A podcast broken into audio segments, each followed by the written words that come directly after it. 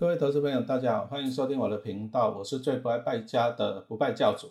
哦，现在继续来讲一下我的第五本投资理财书。我用一档 ETF 存自己的十八趴。哦，我用一档 ETF 存自己的十八趴的第五章。哈，高股息 ETF 能够存股也可以赚价差。哈。那其实啊，我们投资股票久了，你会发现呢，投资股票我还是建议投资人你用比较长期的角度来观察股票，哦，因为有些投资人呢，就是好像最近几年因为股市热嘛，那当冲族就很盛行啊，所以说大家都把投资看成这样，哇，今天买，下礼拜要涨，明天要涨，下个月不涨，哦，烂股票怎样怎样怎样，你会不会把时间哈抓得太短了？你想想看哦，你如果说把钱放到银行定存，定存你会用一年做单位，那为什么投资股票呢？啊，你就要几天就要赚，几个礼拜就要赚，那这不是很奇怪吗？是不是？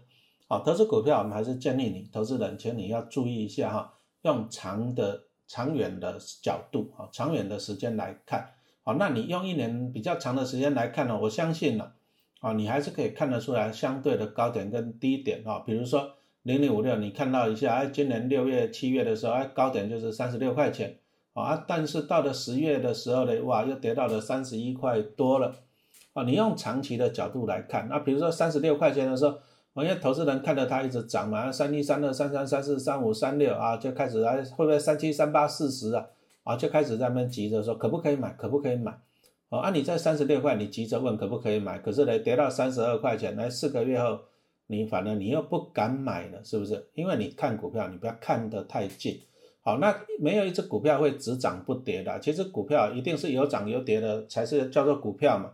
你看台积电也是啊，年初之前呢，讲到涨到六百七十九块，后来跌到五百多，啊又涨到六百，就这样上上下下。投资股票哈，你要用比较长远的角度来看。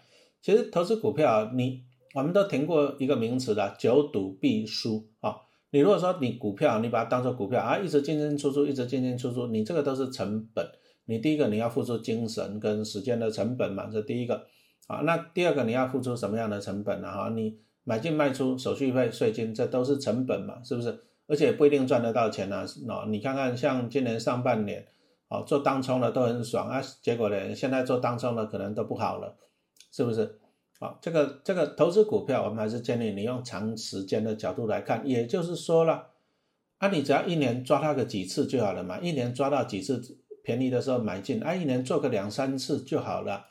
你只要每次能够赚个五趴十趴，那你一年做个两三次，那二三十趴，人家股神巴菲特过去几十年平均也是报酬率大概二十几趴而已嘛，是不是？啊，你就不要太贪心了，不要什么一个礼拜赚二十趴，一个月赚两倍，哦，钱没有这么好赚的。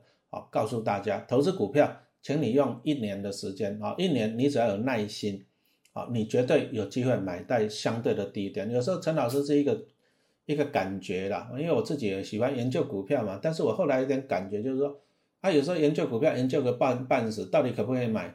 哎，算出来价格好像可以买，可是买的又跌了，对不对？有时候你认真研究一整年哦，你你还不如认真等待一整年，你等一年，你总会等到相对的便宜哈。其实。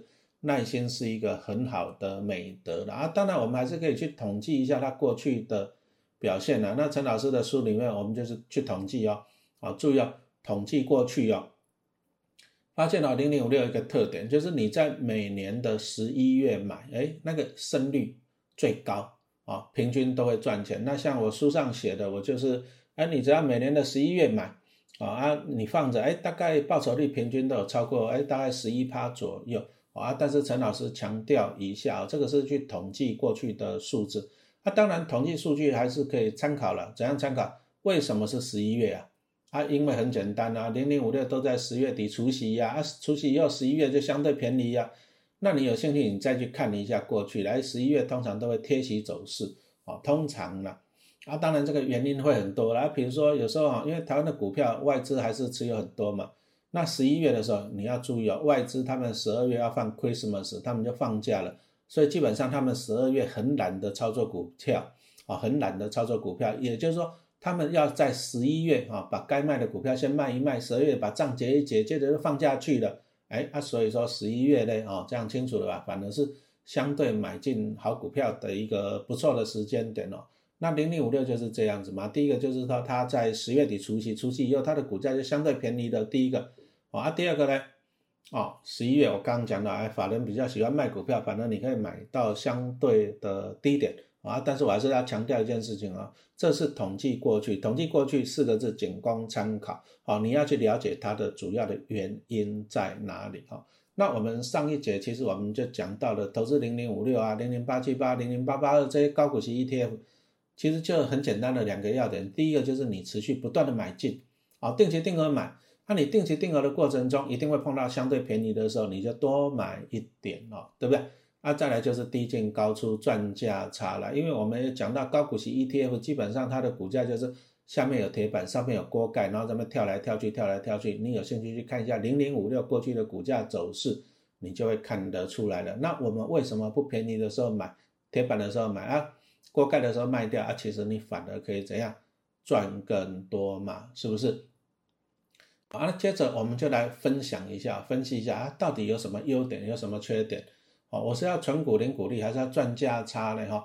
但是我一直强调一个东西啊，其实投资的你还是要了解的。其实像我自己以前在学校教书啊，我们就很强调四个字，叫做起点行为，就是你基本的能力啊。比如说有个同学都考一百分，有个都考五十分，那这个起点行为就不一样了。那同样呢，大户的操作方式跟小资族的操作方式会一样吗？啊，我有一亿，我每年领个六六趴六百万，平均一个月五十万，享受人生，我开心呐。他小资主只有十万，你领六趴只有六千块，你还是不开心呐？因为一个礼拜只有五百块嘛，是不是？哦，所以说哈，其实啊，你投资股票，你要看到人家的策略，你要也要审视自己自身的情况啊，这个真的是很重要。好，第一个持续买进纯股票啊，就是纯股票优点在哪里？第一个，当然你如果是大户，我真的建议你就纯股票，你也不要进进出出了。对不对？你买个一亿，按你每年领个五六百万，你就到北极去看企鹅，到南极去看北极熊，可不可以？都可以嘛，是不是哈？买股票，纯股票，零股利，优点就是这样。我完全都不看盘，那你也不会被情绪干扰。为什么呢？哎，因为我们持续看盘会受情绪干扰。比如说在去年，哦，二十二块钱的时候，你会恐慌啊，二十块以下，十九块、十八块，你就先卖掉，啊，结果反弹了。啊，同样。在二零二一年啊，啊涨到零六六涨到三十六块钱，你会觉得说啊有可能到四十块，你要拼命买，结果跌到三十一块，啊你就被两面扒了，啊这样子啊，投资股票，你如果资本多，你就买进这种高股息 ETF，靠几十家公司来帮你赚钱，你不用看盘，啊你情绪都不会干扰的，对不对？你在北极看企鹅，你就看了；你在南极看北极熊，你就看就好了，哦你都不用不用被干扰。啊，再来就是这样，啊，你就这样，久久看一只股票，哦，哎，大跌了怎么办呢？加码啊，大跌的时候加码，啊，你领到股利，持续再买回就好了。哦，这个就是纯股票的好处，就是说你可以这样，你傻瓜就好啊，反正 ETF 它聪明嘛，因为它会去挑那种高股息的成分股哈，啊，你怎样呢？你就傻瓜的定期定额啊，有纪律，有耐心，持续去买，便宜的时候多买一点啊，股利买回就好了，是不是？啊啊，这个就是讲到它的优点，纯股票的优点啊啊，当然了，缺点我刚刚已经跟大家报告过了嘛，小资族啦，啊资金不多啊，就纯股票比较没有感觉了啊，你你好不容易好存了一百万，好吧，第一桶金啊，你每年领六趴五趴，最后领到五万六万，一个月只有加薪四五千块啊，你还是要辛苦了，那没有办法，因为你是小资族嘛，啊，但是陈老师还是跟大家分享了，因为老师以前也是上班族，也是小资族嘛，啊，投资股票最重要的是复利。啊，你只要坚持做下去啊，我相信你还是会有成功的一天啊。你领到的股利，你存的张数越多啊，按你领到的股利也是会越来越多。所以小资主啊，你先不要去想那些了，什么老师我要多久才可以存到三千万、五千万？你先不要去想那些，你就先看看，哎，我这个月我我今年可以每个月买一张，哎，明年我可以变成买一点一张的，为什么？因为你前面买的领股利嘛，啊，领股利你再买回去。哦，啊，你就看，你啊，我本来我我去年领股利零五万，我今年领六万了，啊，你就看着这个持续增加，持续增加，啊，你就只要能够稳定的增加，我相信你还是有出头的那一天呐，哦，啊，再来就是讲到了低进高出的赚价差了啊，这个先讲缺点啊，其实每个人都很想要赚价差嘛，是不是？啊，但是价差我一直强调，价差就是很考验每个人的功力呀。哦，举个例子来讲啊，大家都很喜欢用那个 K D 指标，对不对？啊，但是 K D 指标注意哦，这个也是落后指标，因为它是去统计过去。哦，K D 就是统计过去。影响在哪里啊？啊，比如说有些人说啊，老师啊，K D 日 K D 二十以下可不可以买？哎，那有些人哎，他觉得说，哎，你你注意哦，这个指标只是一个数学，那我们就告诉他说，二十以下可以买，可是你要还是是要去观察，感觉那个大盘的气氛嘛。那如果说大盘一路下去了，那 K 二十可不可以买？当然是不行嘛。你你如果说在一路往下的时候，你 K 二十买这个是错的啊，因为你会一直盘下去嘛，对不对？啊，你可能呢，你要改成啥周 K D 二十以下再买啊，啊，你要持续的，你要持续去观察。那同样的。如果今天大盘是在上涨的趋势啊，比如说像在二零二零年那时候，从八千五百点那到这一路涨涨到一万七千点，对不对？那我们常常看什么 K 大于八十要卖，那这时候也是错，你卖的反正你就是卖在相对的低点，因为人家才开始涨嘛。你这个时候你反而要看周 K D，甚至要看月 K D 啊，注意点。所以说其实啊，做价差最大的缺点就是要考验怎样，考验你的功力了。啊，很多人都说啊，老师可不可以买？可不可以买啊？其实这是不对的哈，你你要考验你自己的功力，这样懂不懂？那再来就是说怎样子啊？比如说，哎，老师说，哎，我我有买，我有买啊。比如说我说了 K 二十我有买，但是你没有看见的一点是这样，我可能我后面存了很多钱，啊，我就保我就留了钱啊，日 K D 二十买，周 K D 二十再买，月 K D 二十再加码，拼命买啊，我有留钱，对啊？但是你如果说你去问别人，你看到别人买，你就跟着买，可是。